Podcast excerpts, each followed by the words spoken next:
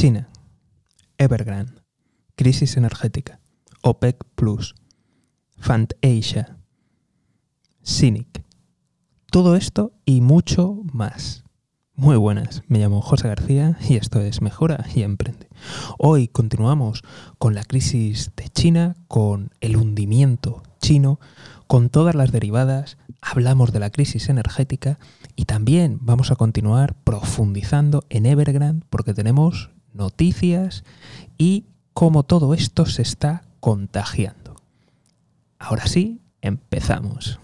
Lo primero que tenemos que tener mucho cuidado es con, la inflación que está por venir. De hecho, si recordáis el, el, último programa, el de ayer, ya comentamos algo de, de, todo lo que iba a pasar con las cadenas de suministros, que está bajando la producción, los cortes de luz, etc. Si no, si no lo has visto o escuchado, te, te recomiendo que, que, lo veas, que le eches un vistazo al último capítulo, porque ahí viene más, más detallado.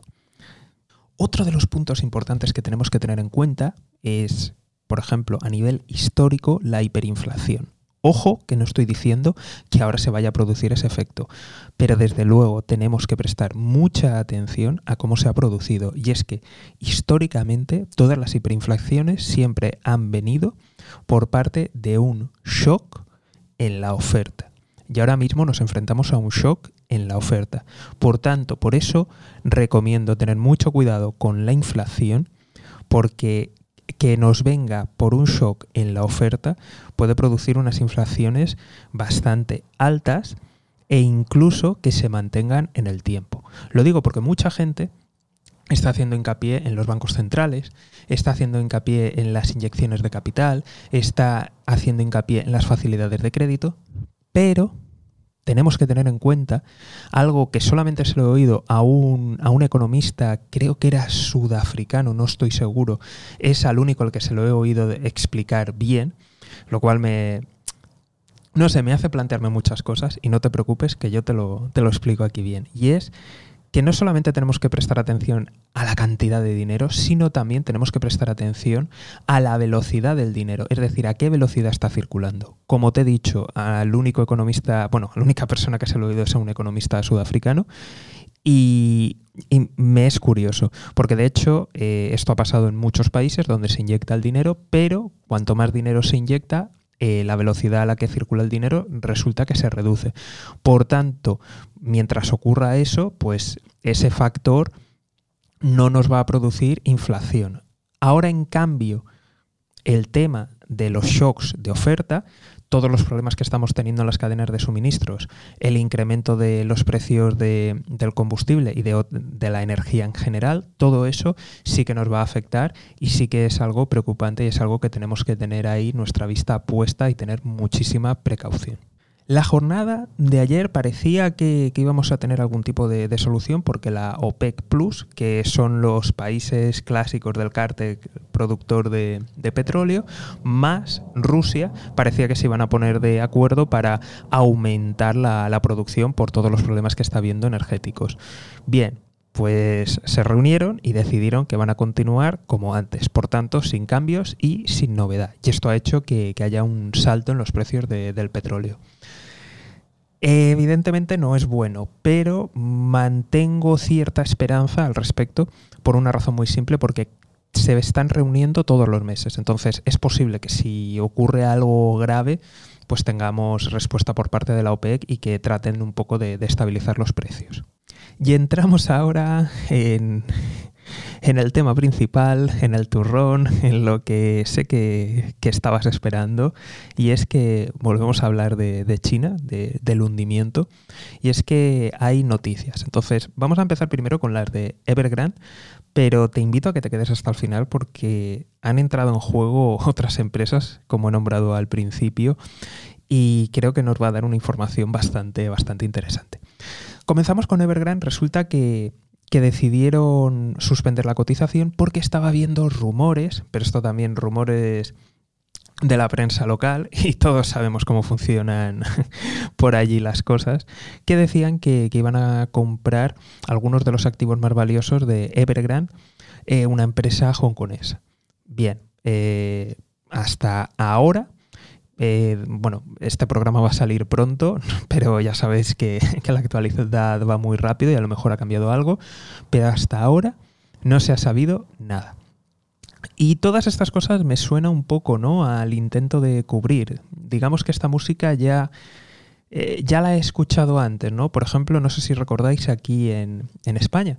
Eh, cuando tuvimos la crisis financiera, al principio hubo bancos con problemas y eh, siempre, siempre aparecía por ahí, ¿no? Eh, algún otro banco que, que, lo compraba o que compraba activos y se decía, bueno, aquí no pasa nada, aquí no pasa nada. O se fusionaban para decir, bueno, se han hecho más grandes, ahora están más seguros y aquí no ocurre nada. Entonces me da la sensación, me suena la música que esto ha sido algo orquestado por, por el gobierno central de China que está intentando, pues bueno, tapar un poco las vergüenzas e intentar que el colapso no sea tan grande.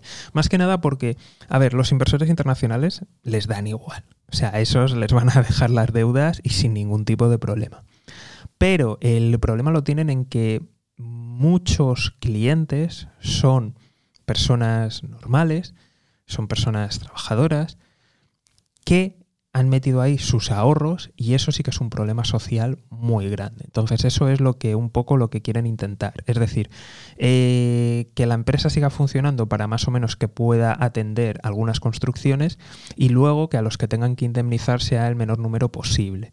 ¿De acuerdo? Eso sí, eh, inversores internacionales adiós y algunas empresas veremos qué es lo que ocurre. Hasta el momento aún no se sabe nada. Entonces yo aquí te doy mi opinión de que esta música ya la hemos oído en otros lugares. Por otro lado, la crisis sigue extendiéndose y ahora acaban de saltar dos empresas más. Acaba de, saltar Fantasia, que escrito en castellano nos suena como fantasía, ¿de acuerdo? Y la otra es Cynic. Vale, Fantasia resulta que eh, esa empresa ahora mismo acaba de, fallar en, pagos, ¿de acuerdo? Y a raíz de ese impago ha saltado la noticia de que Cynic la semana pasada ya tuvo impagos, pero ha sido ahora cuando se ha filtrado la noticia. ¿Cuál es el problema? Que Cynic, el impago que tiene son con entidades locales. Y aquí, y además son en yuanes, no son en dólares. Entonces aquí ya nos empezamos a dar cuenta de que no están pudiendo contener la sangría masiva. Y vamos a ver hasta dónde lleva esto. Eh, Asia, eh, el impago sí que ha sido en dólares, pero bueno, esperable. O sea, es decir, todos los inversores internacionales, pues bueno, chavales, vosotros sabréis dónde os habéis metido. ¿Cuál es el problema de todo esto? Es que en fin, vamos a ver, la avaricia y la codicia de algunos fondos y bancos de inversión eh, americanos y de otros lugares de, de Europa, pues no conoce límites. Entonces, vamos a ver esa exposición que tienen realmente, de la que dicen y la que luego realmente es. Porque esto me suena mucho a lo que pasó con Madoff y un montón de entidades dijeron, no, no, no, nosotros no tenemos, nosotros no tenemos. Y de repente empezaron a salir la lista de bancos y era, ala, 200 millones, ala, 300 millones. Y si recordamos la crisis financiera de 2008, la gran recesión, pues bueno, eh, todos os acordaréis de lo que decían las autoridades, los bancos y reguladores de que, bueno, eh, la subprime, eso era una cosa americana, aquí no, aquí no pasa nada, aquí todo maravilloso. Luego me gustaría también destacar un tema de para que veáis el nivel de la enorme y terrible crisis que se acerca, sobre todo para China, y que nos va a acabar salpicando.